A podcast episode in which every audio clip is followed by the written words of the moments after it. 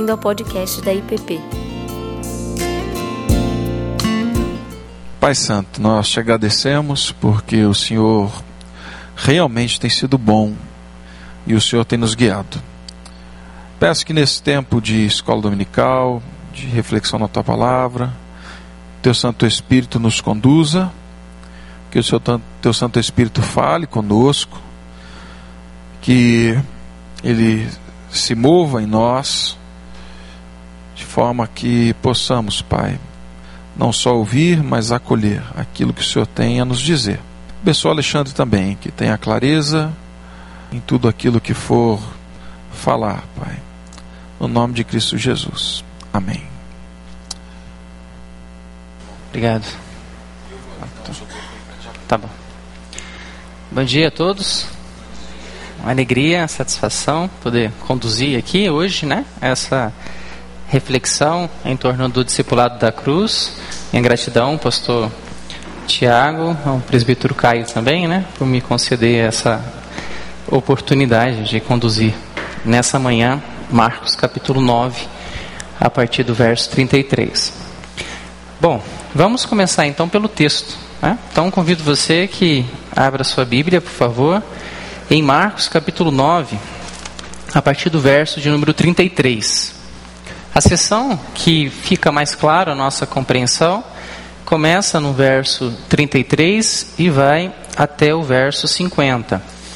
Mas vamos fazer a leitura somente até o 37. E aí, conforme a exposição e o nosso diálogo, podemos entrar aqui nos outros versículos. Ok? Então acompanhe, por favor. Ah, Marcos capítulo 9, verso de número 33 ao 37. Diz assim: Tendo eles partido para Cafarnaum, estando ele em casa, interrogou os discípulos: De que caminho? Mas eles guardaram silêncio, porque pelo caminho haviam discutido entre si sobre quem era o maior. E ele, assentando-se, chamou os doze e lhes disse: se alguém quer ser o primeiro, será o último e servo de todos. Trazendo uma criança, colocou-a no meio deles e, tomando-a nos braços, disse-lhes: Qualquer que receber uma criança, tal como esta, em meu nome, a mim me recebe, e qualquer que a mim me receber, não recebe a mim, mas ao que me enviou. Bom, vamos então a pontuar, em primeiro lugar, algumas informações ou premissas que precisamos ter para entrarmos dentro do texto. Pode passar, por favor. Primeiro, fazendo uma breve análise do livro de Marcos, do Evangelho de Marcos, precisamos entender a diferença que Marcos tem em relação a Mateus e Lucas. Então, o livro de Marcos, ou o escritor Marcos, tem a preocupação de trazer a narrativa, de apresentar as narrativas, não de forma estanque ou não de forma estática, mas a preocupação dele ao redigir é deixar claro que o que está sendo refletido ou o que está acontecendo está acontecendo de forma contínua. Ou seja, o evangelho, ele é caracterizado como um evangelho de ação e não de longos discursos. Você vai perceber no Evangelho de Marcos a necessidade de utilizar imediatamente, logo, em seguida. Então, a reflexão teológica do livro de Marcos não é uma reflexão que requer uma pausa ou um recorte, mas é uma reflexão de uma teologia de caminho, uma teologia que está em construção, a necessidade de entender que nós estamos andando e, ao andar, estamos compreendendo, refletindo sobre as ações de Jesus, sobre o, os ensinamentos do próprio Jesus. Então, essa é a primeira orientação no que toca ao livro de Marcos, para entendermos o texto, naquilo que eu quero aqui realçar nessa manhã. Em segundo lugar, Marcos 9, do verso 30 ao verso 50, ah, trata sobre o discipulado. Esse é o tema central nessa perspectiva, ah, nessa, nessa sessão entre 30 e 50. O ensinamento aqui apresentado está na esfera do como viver em comunidade. Começa no verso 33, os discípulos discutindo entre si, que vai nessa ação, nesse evangelho em movimento, proporcionar a cena, o momento de Jesus a ensinar. E no verso 50 começa com a exortação. A exortação a terem paz uns com os outros. Então, entendermos Marcos 9, de 30 a 50, é termos ah, o foco de que o objeto principal é o discipulado da cruz. E discipulado da cruz significa ah, aplicação da não violência a todas as esferas da vida. Então, a preocupação de Marcos, no verso 30 a 50, é deixar claro que o discipulado da cruz requer ação e uma ação que não ah, vai ao encontro de violência. Uma violência que pode estar presente numa comunidade ou no viver da comunidade, uma violência que pode estar presente nos relacionamentos, mas no ensinamento de Jesus, pode passar a próxima, por favor.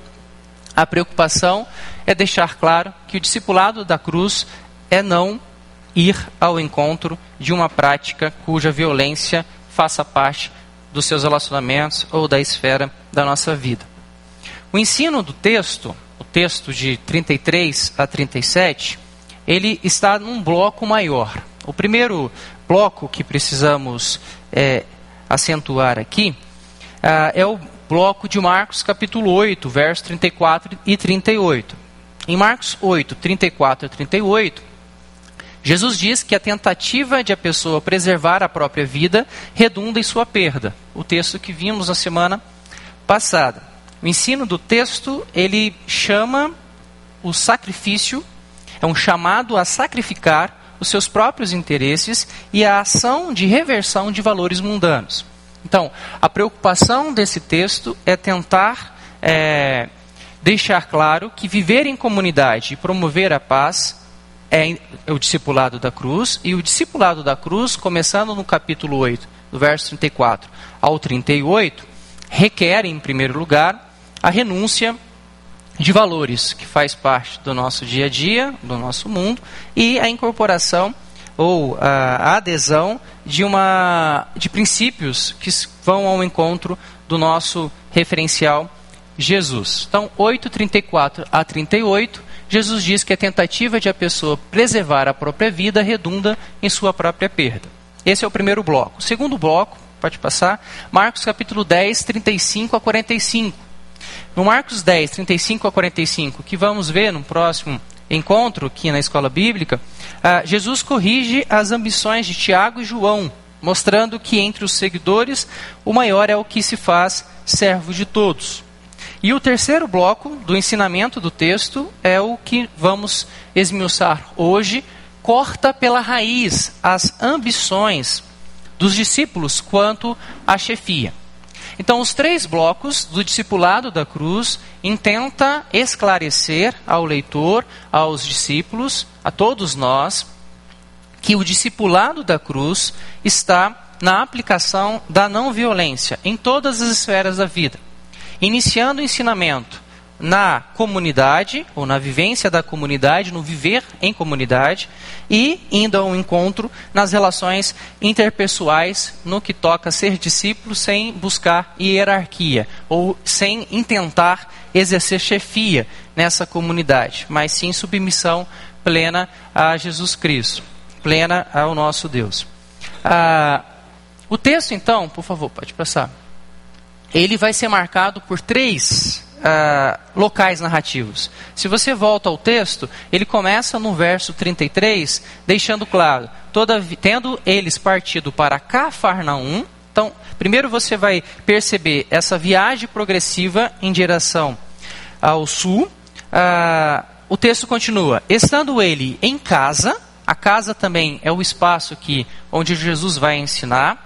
Mesmo a casa trazendo a ideia de que foi alcançar o lugar, parar, o, Jesus assentou, ainda a ideia é de ação. Ou seja, chegamos em casa, estamos dentro de casa, mas ninguém tomou o assento e deitou. Não, ah, e parou a cena, agora eu vou ensinar, para tudo, vamos, preste atenção em mim. Não, continua ainda a característica do livro de Marcos, do Evangelho de Marcos. Ação, espontaneidade, uma vivência tranquila. Então vamos conversar como se estivéssemos conversando. Por isso você vai entender a importância da criança. ok? Então, pense a criança dentro de casa, correndo, vai para cá, vai para lá, de repente a criança está passando e aí o exemplo vem. Então, a ideia sempre é em ação, nada programado a. Mas, a viagem progressiva em direção ao sul é importante nessa compreensão do texto. É uma narrativa, um, um foco da narrativa necessária para esclarecer o que o texto quer nos ensinar. Segundo, a casa. Em terceiro lugar, esse espaço simbólico do caminho. Verso 34. Mas eles guardaram silêncio, porque pelo caminho haviam discutido entre si sobre quem era o maior. Então, Aqui você vai perceber que no verso 30 e no verso ah, 32, ah, segue-se um ensina, uma sessão de de ensinamentos composto por duas sessões, definidas num duplo esquema, onde você tem crianças como tema, que eu já vou mencionar, e o segundo tema, a relação entre o primeiro e o último. Cada episódio dessa sessão, uma sessão apresentada sobre o esquema das crianças e a outra sobre o primeiro e último, ela é ilustrada sempre pelo ideal final, primeiro e último. A discussão aqui é quem é o maior. Então, quem é o maior, primeiro e último, vai ser inserido nesse, nessa reflexão sobre a importância das crianças ou o esquema das crianças. Em cada episódio, você vai observar que o discurso vai sugerir uh, que as crianças uh, se tornem o exemplo primordial. Então, nas ações, na maneira de deixar claro o que eu quero ensinar, a metáfora que é apresentada vai ser a metáfora que mais se aproxima de uma casa, que menos é observada. Né? E aí entra o valor da criança e o lugar da criança. Diferente de hoje, que a criança tem um lugar muito significativo, ah, no nosso mundo, ela tem voz, né? mas outras pessoas aqui mais é, de idade, que vivenciaram uma outra geração, ah, vai se recordar que em muitas casas a criança comia ou antes ou depois dos pais. De maneira nenhuma ia sentar na mesa. De forma alguma a criança ia pedir a palavra, interromper uma conversa e, e apresentar a sua opinião. Não existia isso. Né? Então você vai entender essa a proximidade, a criança entrando nessa relação dentro da casa, nessa conversa, nessa reflexão entre primeiro e último, com um exemplo apropriado de insignificância. Como exemplo apropriado de desconhecido. Como exemplo apropriado como alguém que ninguém nota, que é silenciada, mas que traz a sua contribuição no ensinamento que Jesus quer uh, destacar. Ok? Uh, quem é o maior se torna então o foco aqui de discussão. Ah, quando nós lemos o texto, a impressão, por vezes, em vários comentários bíblicos você vai perceber, é por que será que estão os discípulos ah, discutindo quem será o maior? O texto anterior, Jesus é, anunciando que a sua morte há de vir, e tantos outros milagres que assim aconteceram, os discípulos acompanhando ele no caminho e tendo toda um, uma, uma bagagem, todo um conhecimento de intimidade sobre quem é Jesus e sobre o que ele deseja, o que ele intenta. A pergunta que se faz é por que adultos estão brigando em querer saber quem é o maior? Se fosse uma criança que estava disputando com a outra, dizendo: o meu pai é mais forte do que o seu, o meu pai é mais inteligente do que o seu, o meu pai. Você poderia dizer: é algo infantil, mas adultos brigando por isso parece para nós, quando uh, encontramos, estranho. Estranho porque estão vindo de várias experiências ao lado do mestre. E estranho porque esse debate não faz sentido. Também por isso e também, em tese, porque seriam adultos. Mas ele faz sentido e está presente entre nós, uh, em nossas vivências. Uh, Além dos judeus valorizarem bastante essa questão hierárquica e valorizarem bastante os cargos ah, religiosos à época, você precisa lembrar também de um escrito contemporâneo, naquele momento, chamado é, os, rolos, os Rolos do Mar Morto, de uma seita religiosa de Qumran, que traz expresso naquela comunidade que todos anualmente passavam por uma classificação e o intento era por ano deixar aplicar os méritos individuais a quem então se destacou no ano é, que se findou. Então, era algo presente, sim, não somente de ênfase judaica, mas também do mundo greco-romano. Era necessário se sobressair em detrimento de outros. E é, vários verbos podemos elencar aqui do grego também, que você vai perceber essa vaidade, esse orgulho, essa soberba, uh, enfim, uh, faz parte do mundo àquela época. E o que Jesus traz de ensinamento sobre quem é o maior não é distante, não, daqueles homens, e muito menos também de nós hoje. Uh, se a ênfase está na discussão de quem é o maior, a próxima reflexão está sobre o que eles discutem no caminho, né? É, de que discorrem pelo caminho. Perceba também que o, o que destaca o livro de Marcos e é, muitas uh, faculdades, aqui eu me lembro de um anos atrás, aqui na Faculdade Teológica Batista, o Rubem Amorés e outras pessoas que participaram à época lá, que cursaram lá, nós tínhamos um, um, um curso muito forte que era estudo indutivo de Marcos. Né? E o estudo indutivo de Marcos era muito valorizado, principalmente por essa reflexão em ação.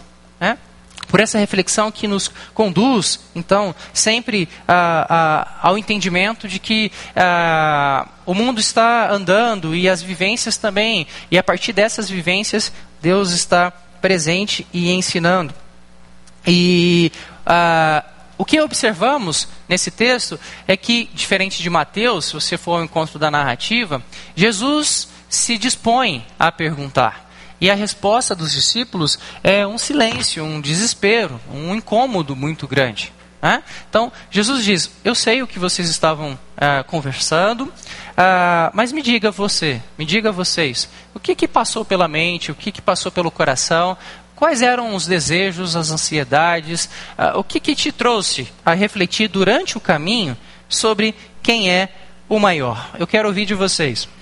E aí os discípulos então silenciam e aí começa então a proposta do ensinamento. Nas palavras de Jesus, ah, Jesus desafia todos os desejos humanos de transformar coisas sagradas em oportunidade para a autopromoção. E aí você percebe a primeira correlação com os nossos dias. Né? O que tem bastante acontecido, ah, o Evangelho ou até a perspectiva religiosa, eclesiástica, se tornou para tantos, e você vê isso em política, você vê isso em várias esferas da, da nossa é, vivência diária, uma ferramenta de autopromoção. Tornar coisas sagradas é, em um pedestal para satisfazer, então, ou para alçar aquilo que eu gostaria de é, alcançar, né? ou do prestígio que eu gostaria de de ter. E as palavras de Jesus vai ao encontro disso. Deixe-me desafiar, diria Jesus, o seu coração. Deixe-me ir ao encontro da sua vida e dizer em que medida os seus desejos, ao invés de te impulsionar, de te instigar a se humilhar, a depender, a se submeter à minha orientação, ah, os seus desejos têm sido conduzidos ao estudar a palavra, ao estar na convivência de uma comunidade, para satisfazer os seus anseios, os seus desejos para se autopromover. Também, o que discorrem pelo caminho, Jesus convida a ensinar. Um ensinamento muito importante, um ensinamento muito necessário. Jesus vai ao encontro dos discípulos desejoso de esclarecer o que, que significa ser grande, o que, que significa ser maior. Ah, há muitos textos de reflexão do mundo greco-romano, principalmente em Paulo, sobre o que significa honra e várias reflexões sobre o texto, sobre a, a, morte e a ressurreição de Jesus. Muitos que se levantam e constroem é, teologias até é, ateístas é, reforçam essa perspectiva. Como que um filho vai fazer o trabalho do pai? O pai não deu conta e mandou o filho. E tem uma reflexão toda em torno dessa, dessa perspectiva. Ah, quem é o maior é importante. Importante no mundo aí religioso, em várias expressões religiosas, essa disputa de quem vai ganhar em santos ou em, em representantes eclesiásticos, é, essa disputa em quem será o vencedor é, e o Deus mais forte é necessária. E Jesus diz: Deixa eu ensinar uma coisa para vocês. Vem cá, sentam aqui. Vocês não vão me responder o que, que vocês estavam discutindo, não vão deixar claro o que, que está no coração de vocês. Então vem cá, deixa eu explicar algo que vocês precisam saber. Né? Vou esclarecer para vocês o que, que significa ser o maior, o que, que significa ser grande. E aí ele vai apresentar a verdadeira grandeza. E o ensinamento vai ao encontro desse discipulado da cruz, quando ele diz: olha, ser grande, ou a verdadeira grandeza, não está em exercer uma arrogância, não está num conhecimento específico, mas ser grande está em servir aos outros. E aí ele desconstrói, então, o que era a perspectiva do mundo anteriormente, àquela época, e desconstrói ah, totalmente o que hoje ainda promovido pelo capitalismo, reforçado também pelo individualismo e por tantas outras é, reflexões que nós temos, de que alcançar honra e ter reconhecimento é exercer o serviço e não é, ter o prestígio daquilo que foi elencado neste mundo. Então, Jesus então começa o seu ensinamento, deixando claro: olha, vou explicar o que é, e em segundo lugar, a tese é não é em busca de, mas é o serviço propriamente dito, é o exercício desse serviço. Reflexão de hoje no boletim, essa doação de tempo, vem, vem bastante ao encontro nessa mesma perspectiva. Né? Esse valor que a gente dá em perder, mas quando a gente serve a alguém, a impressão é que se não foi retribuído, foi em vão. Né? Às vezes a gente está dando aula ou está expondo algo no quadro, o aluno faz uma pergunta e você se esforça para tentar achar o exemplo mais apropriado. Essa semana passada, ah, tem uma turma de manhã, segunda, por sinal, 60 alunos e eu fui dar um exemplo para ficar mais claro e lembrei do caso dos meninos que atearam fogo no índio, aqui em Brasília. Uh, e aí eu falei, agora ficou melhor tal. E aí os alunos olharam para mim assim, e aí tinha uma senhora que balançou a cabeça. Aí eu falei, gente, só uma pausa aqui, né? Tempinho aqui. Diz para mim, o, o que, que foi? Percebi que dos 60 alunos, 40 têm 16, 17 anos. Não, nem, nem, nem se recordam. Nem sabe, nunca ouviu falar da história. Ah, então peraí, então, então eu vou procurar outra história, então, para ficar mais próximo né, de vocês, para que todos possam uh, entender. Mas, por quantas vezes, ao tentar fazer isso, a, a resposta que a gente dá né, no íntimo do nosso coração é: poxa, perdi, perdi bastante tempo né, nisso para poder explicar e por vezes eu fico dizendo, não, não perdi tempo, eu investi tempo aqui, né? indo ao encontro da reflexão do boletim. Investi tempo, porque se ficou claro para outro uh, e para mais de um aluno, ok, então foi excelente, né? valeu, esse é o intento, tentar esclarecer e não uh, jogar o conhecimento ou passar as informações. Então, a preocupação de Jesus é essa. Deixa eu explicar para você o que, que é ser grande. Senta aqui, vem cá, que eu vou te explicar e vou deixar claro uh, essa perspectiva da grandeza. E aí, nós começamos com a exortação e a declaração. Na exortação, ele afirma, Jesus, que o papel é o papel de servo.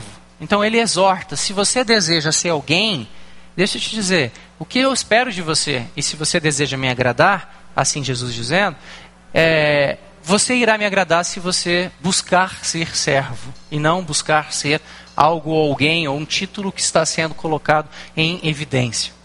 E a declaração vai ser então reforçada a partir da criança. A criança ela entra nessa é, é, nesse, é, nessa, nessa aula, nesse ensinamento. A criança funciona aqui como um símbolo de companheiro, do companheiro do discipulado. É uma parábola dramatizada. Então, para ficar mais claro, eu vou te dar o exemplo. Vou investir aqui o meu tempo para que você possa entender. Então, para que você possa entender, eu vou dar o exemplo é apropriado, que vai ao encontro, que você diga assim: ah, agora eu entendi. Né? É tão é, é, é gratificante você explicar algo, às vezes por turma grande, e o aluno diz assim: Agora eu entendi. Então, isso, isso, isso. Ele faz comparação, comparações, correlações, e diz assim, agora eu entendi. Você fala, ufa, então agora eu tentei quatro, cinco, seis, sete exemplos. Se você entendeu, ok. Porque certamente ele vai replicar isso para frente e vai dar continuidade nessa reflexão ou nessa compreensão. E assim é o que Jesus faz. Ele exorta e traz uma declaração. É necessário que você sempre se recorde do papel e da importância da criança. Diz a história que um general romano, depois de uma vasta vitória e gloriosa é, vitória, reconhecido por todo, por toda aquela cidade, ao entrar pela cidade, registraram então em quadro e conta essa história que sempre que o general entrava tinha alguém, um, um, um, um servo dele que no seu ah, próximo ao seu ouvido sussurrava, né? Lembre-se, lembre-te, você é apenas um homem, porque dentre tantas glórias reconhecimento, alguém estava sussurrando, dizendo, não esqueça que você é o cara, mas você é apenas um homem, não esquece não, que senão você vai ir além, né? E a história nos, nos retrata que isso nunca funcionou. Né? Todos que desejaram se tornar ah, é, Deus e, e, reconhecimento em bustos, enfim, não vem aqui é o caso. Receber uma criança ah, ou qualquer outra pessoa é um ensinamento de Jesus em sua fraqueza, em sua necessidade, em humilde dependência, assemelha-se a uma criança e uma criança que deve ser recebida nessa condição por amor a Cristo. Então, o referente aqui da aplicação é assim como Cristo fez, faz e age em favor de vocês, faça da mesma forma, haja da mesma maneira, né? Se comporte dessa mesma forma. Uma criança à época não significa, uh, não significava, ao citar aqui Jesus, não significava que ele queria comparar com muitos comentários e muitos pregadores já apresentaram essa colocação de que devemos ser como uma criança, né? Sim, imatura, ingênua ou sensível. A ênfase não é essa especificamente no texto. Uh, uma criança aqui uh, é entendida como servo, como uma pessoa insignificante, uma pessoa que não é vista, um, um insensível, alguém marginalizado ao nosso redor. Então, se hoje, hoje, nós fôssemos fazer a mesma aplicação, não faria sentido uma criança, ao passar aqui, eu pegar no colo e anunciar para os irmãos: ó, sejamos como essa criança. Não faz sentido, porque hoje, na nossa perspectiva, na nossa cosmovisão, essa criança, às vezes, era até maior do que eu. Né? Ela que é engrandecida e eu que não sou ninguém. Então não faz sentido. Mas seria, por quantas vezes né, nós passamos em lugares ali na rodoviária se é, você passa e levanta um pouquinho a cabeça, e eu dou a disciplina, leciono sociologia, às vezes convido para os alunos, ó, vamos lá na rodoviária e você não vai fazer nada, você só vai olhar durante uma hora o que está acontecendo. E depois você volta e faz um relatório, dizendo o que, que você viu e se a sua vida é mais desgraçada do que tudo que você viu. E geralmente todo mundo volta chorando, porque você vê cada coisa e observa. Você levanta um pouquinho a cabeça, você começa a perceber que existem pessoas que estão sempre próximas de você, mas você nunca vê e nem quer ver. Se possível, passa até por cima, se necessário for. Né? Essas pessoas que estão excluídas, essas pessoas que não existem, mas estão ao seu lado, é essas pessoas que Jesus está trazendo como criança. Ou seja, se você deseja ser alguém, seja servo. Ou seja, tome no colo um significante que você não dá a mínima, que você despreza. A palavra aqui é desprezo. Aquele que você despreza, pois é, é esse, é esse. Receba essa pessoa, dê honra a essa pessoa. Perceba como isso é contrário, se choca. Como eu vou dar honra a alguém que é insignificante para todo, para toda a comunidade, para toda a humanidade? Alguém que eu não dou valor e nem sabia que existia. Pois é, é para essa pessoa que você tem que dar honra, é, é servir em relação a essa pessoa. Então, aqui não é uma imitação própria da criança, mas é uma declaração exortatória para que todos os discípulos sejam como um servo e receber então uma uh, uh, alguém que não é grande é receber então ou pertencer a Cristo. Marcos capítulo 9, o verso 37 ah, Jesus nos convida a esquecermos ah, essa história de hierarquia, proeminência e prestígio. Esquece isso. Esquece hierarquia, proeminência e prestígio. É o que Jesus está nos convidando. Na instituição onde eu trabalho, a semana passada, nós recebemos alguém que representa a anistia. E passou por vários órgãos internacionais, enfim. E, e ele deseja trazer para o ano que vem num evento na nossa instituição, um juiz ah, que atualmente é brasileiro e está na corte de Haia. Então eu vou trazer para cá, nós vamos fazer um evento, vai vir, enfim, vai ter mídia, tal, tal, tal, tal, tal. E aí ele precisa que o nosso curso dê o suporte para que fundamente, além de toda a instituição, esse recebimento. Então, fez uma reunião e marcou o concurso. E lá estávamos nós. E recebemos, chegou na hora, já chegou dizendo: Eu vou precisar sair daqui meia hora porque eu tenho um encontro na embaixada americana, então preciso ser breve. Ok, sem problema, para formar parcerias, enfim, ok. Então já sentou dizendo: Pô, meu dia, meu nome, bom, boa tarde, meu nome é tal, e por aí vai. Ah, antes de mais nada, deixa eu saber qual é a formação de todos que estão presentes. E aí fez as perguntas, ok, muito bom, excelente, tal.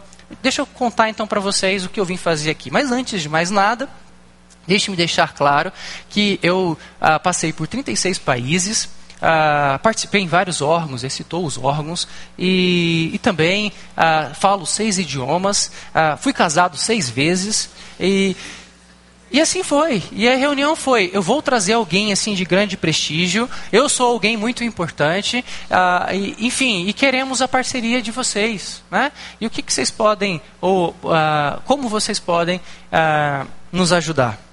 E aí eu fiquei só observando e um outro colega respondeu: mas como nós podemos então contribuir? Né? Não, vocês podem contribuir para que o evento ganha, então, uma grande proporção, e por aí vai, tem evidência, enfim. Uh, mas o que me chamou bastante atenção foi, ao olhar ali a cena, foi uh, os nossos relacionamentos estão fundamentados em hierarquia.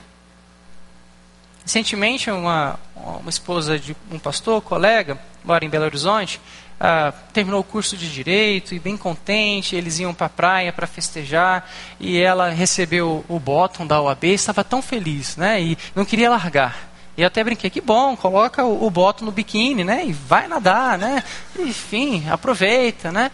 Ah, por quantas vezes a gente vê o crachá?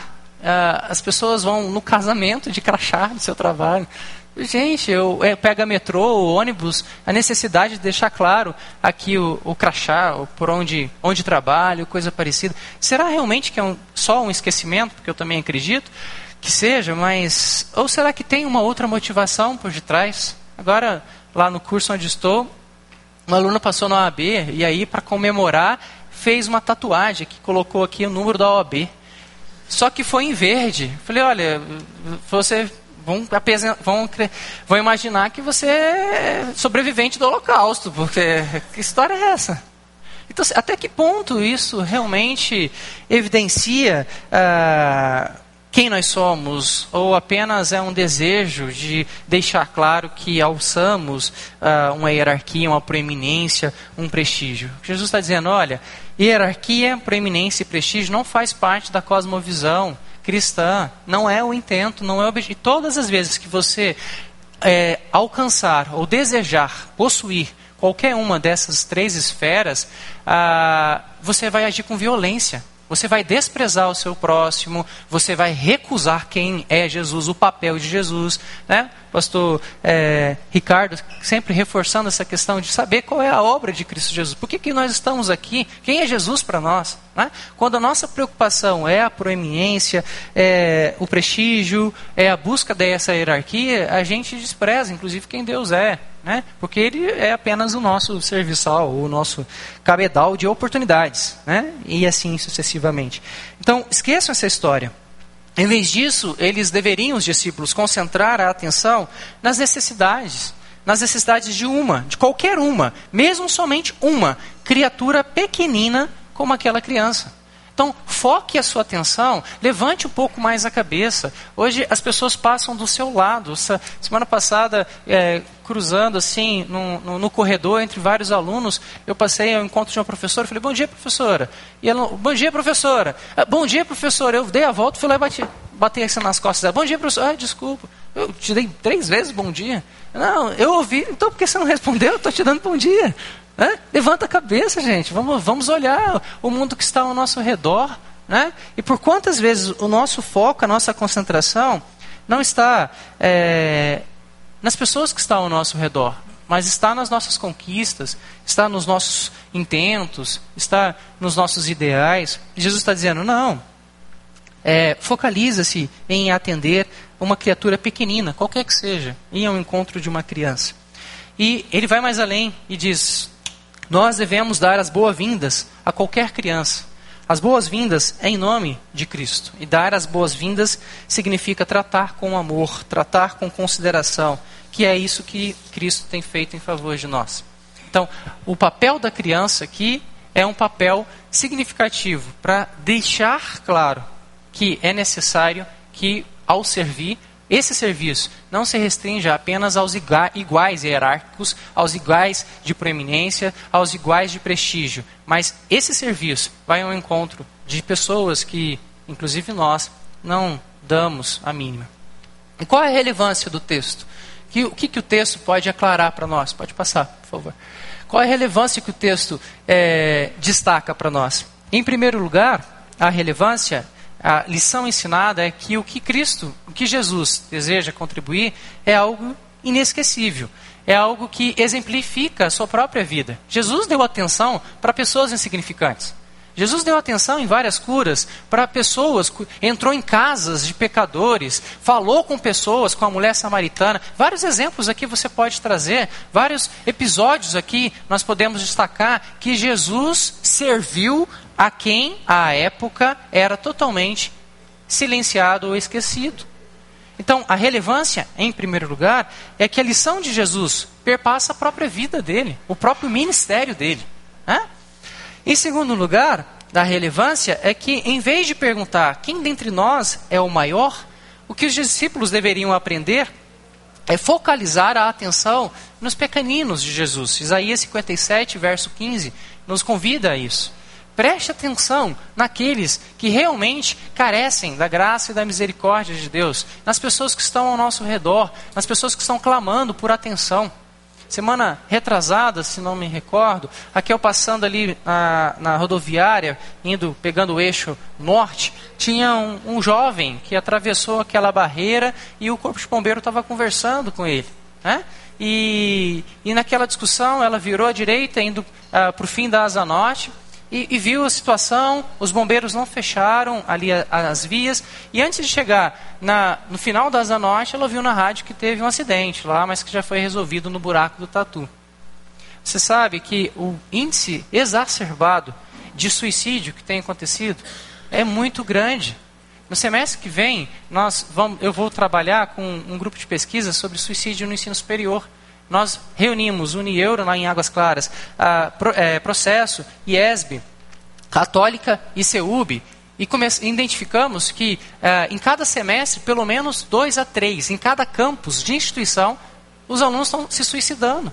Esse semestre no Unieu, o professor teve que entrar no banheiro, porque a, a menina estava já em, em, em vias de fato. Então, isso tem aumentado. E eu estou com o primeiro semestre, por quantas vezes você conversa com os meninos, eu, ou quando entrego as provas, eu chamo um por um. Ele senta do meu lado e diz, vem cá, qual é a dificuldade? E a gente vai conversando. E é o momento que eu tenho de saber o que, que a pessoa está passando.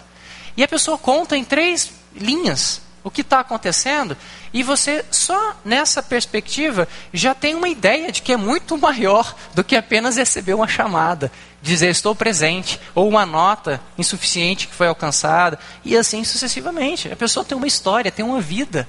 E se você perguntar, como eu posso te ajudar? Você vai ouvir. O seu tempo aqui, como foi a reflexão de hoje, da doação do tempo, vai embora. Então, na, no tempo que eu tinha de entregar a prova para 60, 70 alunos, que eu faria ou outro professor faz em 40 minutos, eu começo às 18 horas e saio da instituição às 23 horas. Se eu conversar com cada um, porque cada um não fui bem na prova, sabe por quê? Minha mãe está hospitalizada, meu pai morreu na semana que vem. E aí você escuta, você sai de lá assim meio tonto. Né? Diz, Caramba, tudo. É, pois é, a pessoa é mais um complexo do que apenas estou presente, eu tirei a nota 7, 10, ou 4, ou 2. Então, o que Jesus está dizendo? Dê atenção, focalize a, a, os seus esforços aos meus pequeninos, às pessoas que estão ao nosso redor. A relevância também, três, é em relação à ambição e à vaidade autocentradas. O texto de Provérbios 16, 18 diz: A soberba precede a ruína, e a altivez do espírito a queda. E aí exemplos nós temos Senaqueribe, você tem o exemplo de Nabucodonosor, você tem o exemplo de Herodes Agripa e de várias outras pessoas. Pessoas que, por meio da ambição e da vaidade autocentradas, encontraram a queda e a ruína. E a relevância, por fim, é o desejo de ser grande. O desejo de ser grande habita, por natureza, o coração de cada ser humano. Você conversa com adolescentes, com jovens e com adultos, e todos querem ser relevantes. Todos querem trazer uma contribuição. Eu acho interessante o aluno que chega para fazer o seu TCC e ele diz: Ó, eu não quero escrever algo que seja igual de todo mundo, não. Eu quero algo assim, que seja diferente, quero impactar a sociedade, e aí eu quero alcançar o prêmio de melhor tese do CNPq. E, mas qual é o assunto? Eu não tenho ainda, não mas eu quero fazer algo assim que seja, que contribua propriamente dito. E você diz, para quê? Não, porque eu quero saber qual é o meu lugar, qual é o meu, qual, qual, qual é, onde eu tenho, tenho que estar, eu quero fazer diferença naquilo que eu faço.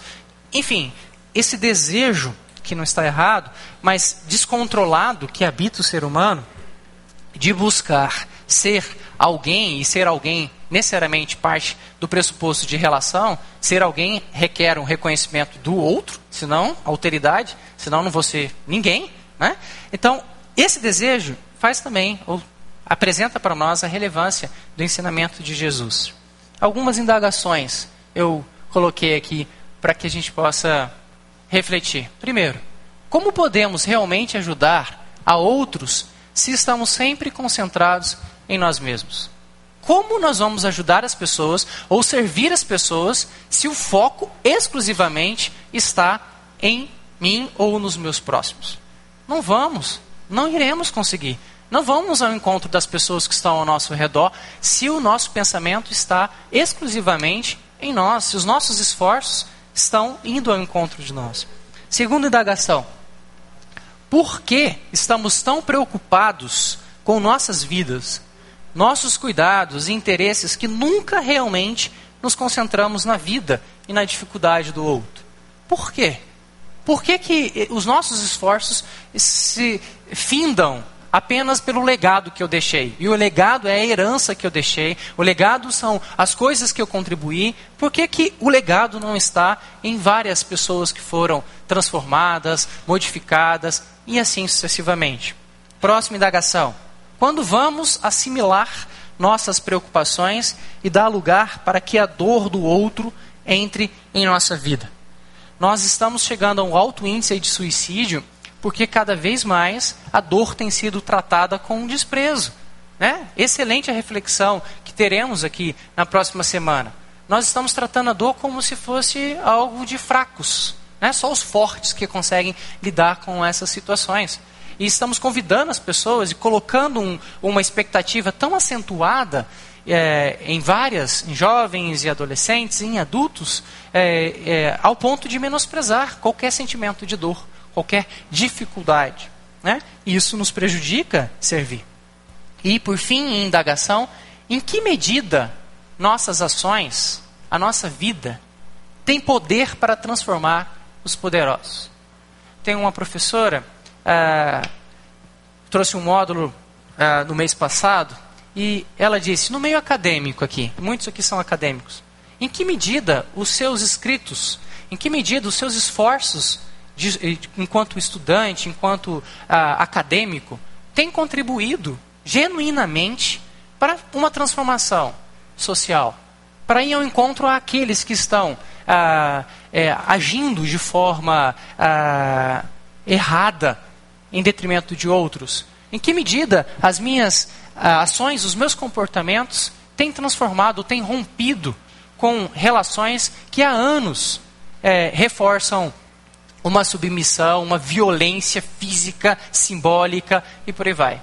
Será que o meu esforço, e tantos aqui de mestrado, doutorado, de pós-doutorado, de contribuições em tantas literaturas, será que o que eu tenho escrito realmente tem ido ao encontro ao ponto de gerar transformação, de confrontar as pessoas e dizer: caramba, realmente essa reflexão é necessária, rever os meus pressupostos, os meus conceitos ah, são necessários.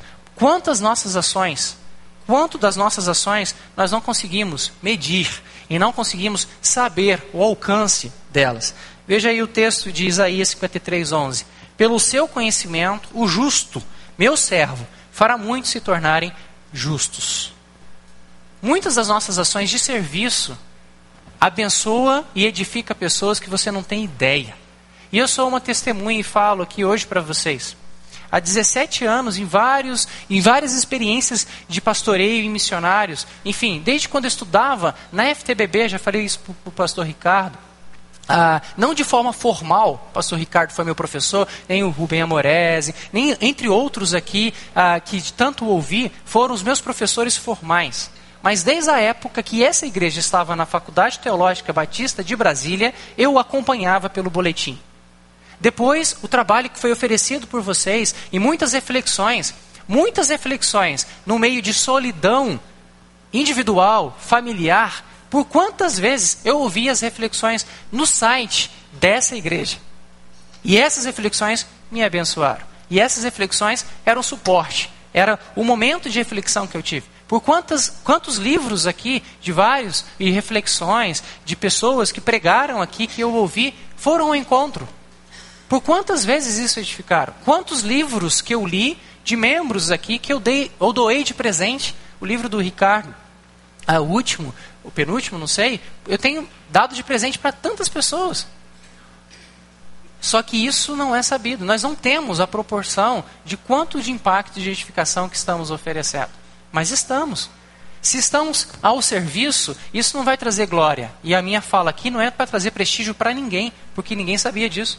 Estou dizendo, glória a Deus, porque vocês e muitos serviram e estão servindo.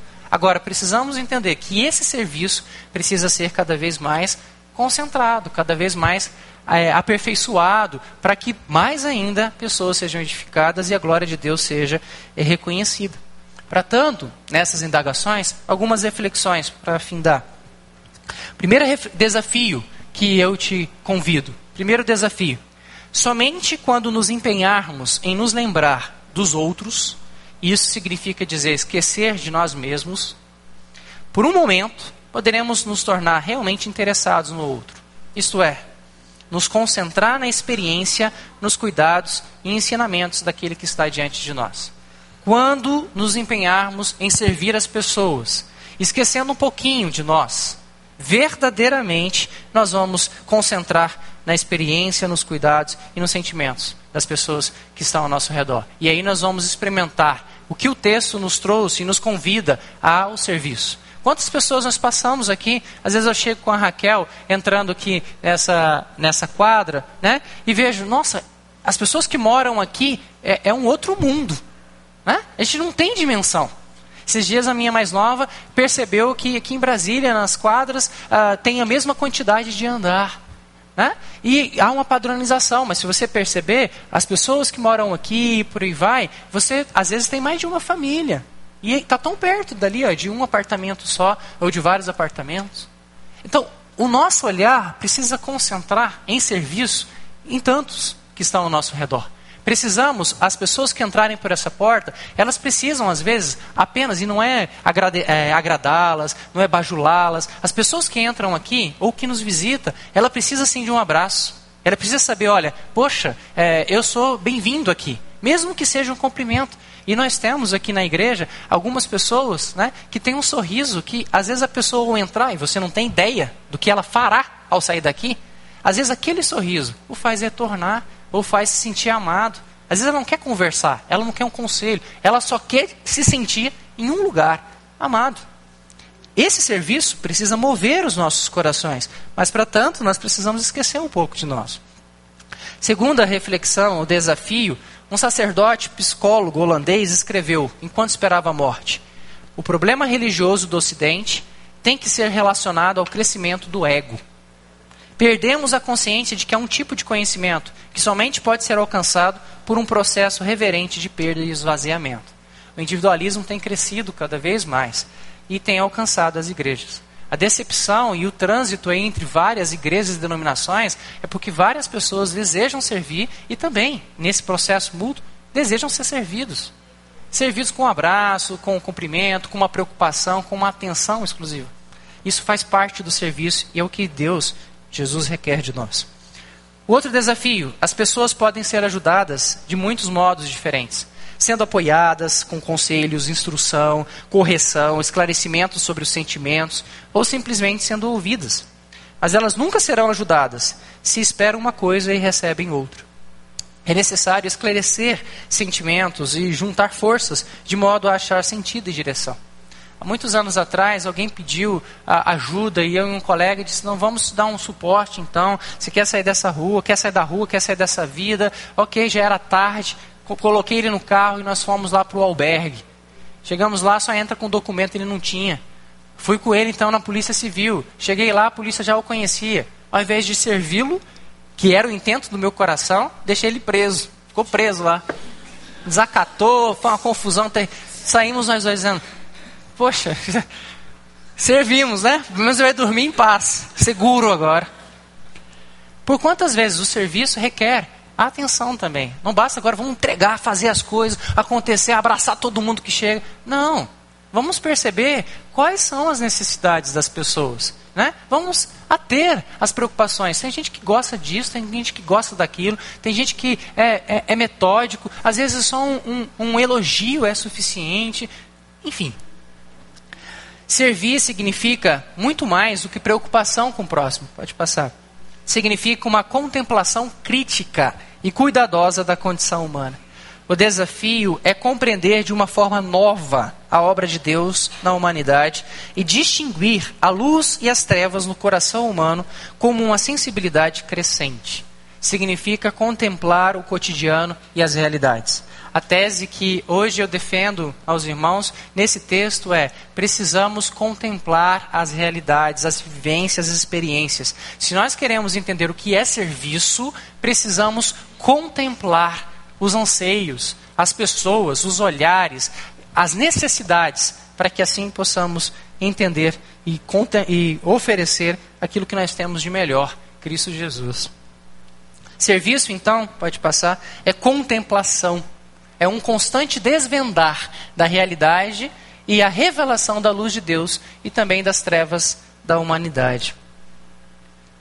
Uh, o desafio é compreender de uma forma nova a obra de Deus na humanidade, distinguindo então as trevas do coração com uma sensibilidade crescente. Serviço é contemplação é um constante desvendar da realidade, é a revelação da luz de Deus e também das trevas da humanidade. Não é uma habilidade técnica, não é nenhuma habilidade e nenhuma técnica. É a busca contida por Deus na vida das pessoas a quem queremos servir. Ontem, numa aula inicial é, no departamento de música voltado para criança, uma professora da Argentina, dizendo: olha, vocês querem é, influenciar mais as crianças, vocês precisam cultivar habilidades nessas crianças. Vocês precisam instigá-las a ter o hábito para que a técnica venha de forma natural, mas sempre contínua. Uma mãe levantou e disse: Eu tenho cinco filhos, cada um toca um instrumento. Como é que eu faço? A professora respondeu: vocês precisam entender que essas habilidades e técnicas não estão centradas em tornar o seu filho, criança, já um profissional. Entenda, faça uma habilidade a partir de relações. Elogie seus filhos, faça a música como se fosse algo prazerosa, para que essa habilidade contínua atinja todas as outras esferas da sua vida. Espontâneo. Serviço significa, nessa perspectiva, algo indo ao encontro do Evangelho de Marcos, em ação, em espontaneidade. E não algo planejado. Não é uma técnica, uma habilidade. Dez passos aqui para a gente servir melhor. Não.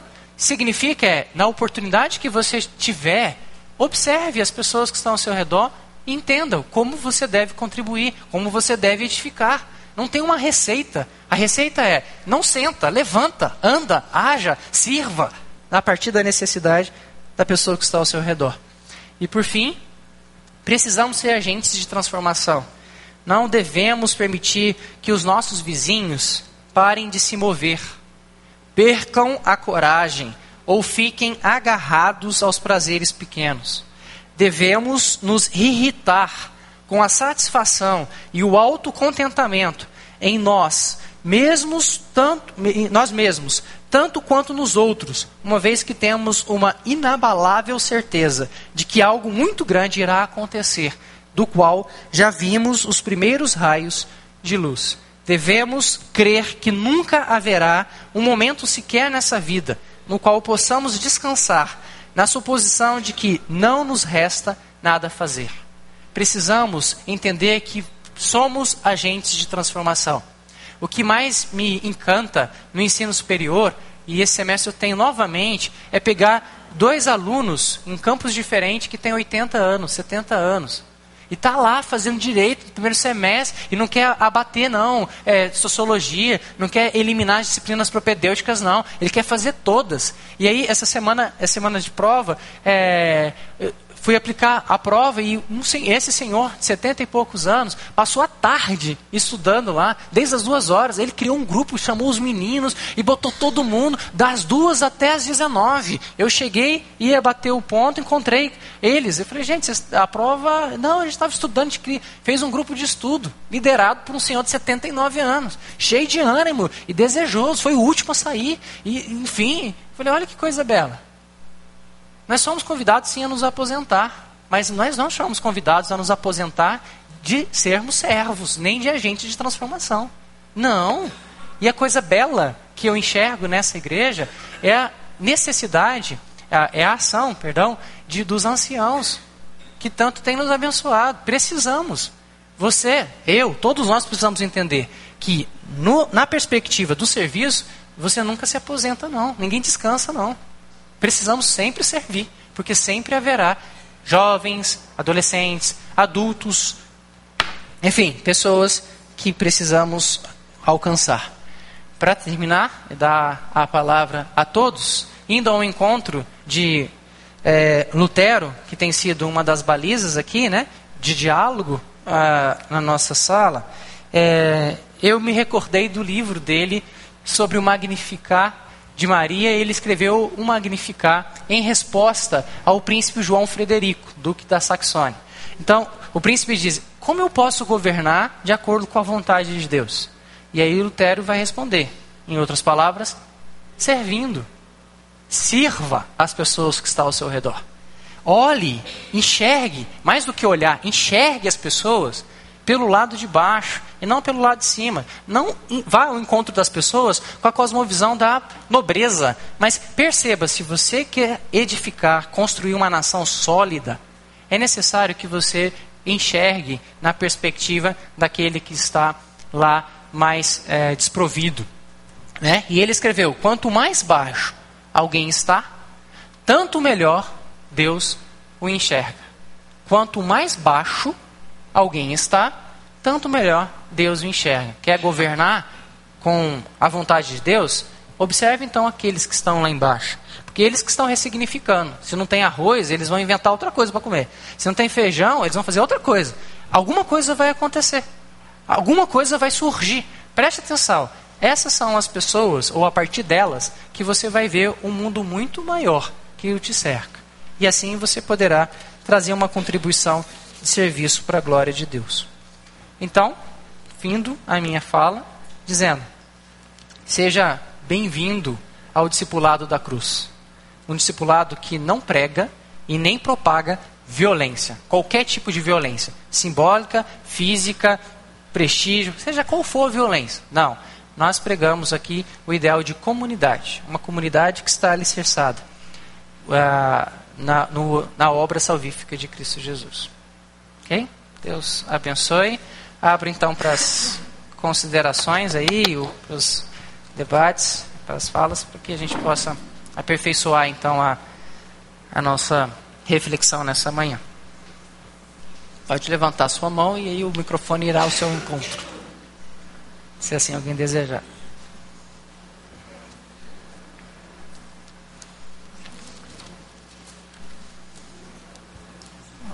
Ok como eu digo, né, para os meninos, um de cada vez, não precisa.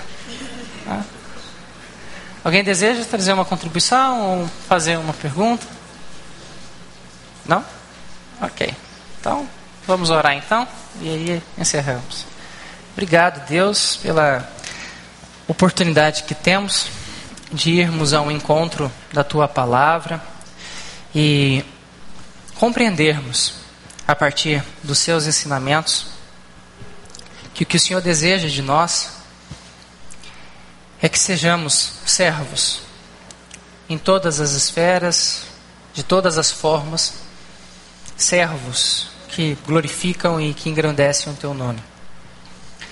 Pedimos perdão pelos nossos pecados, por tantas vezes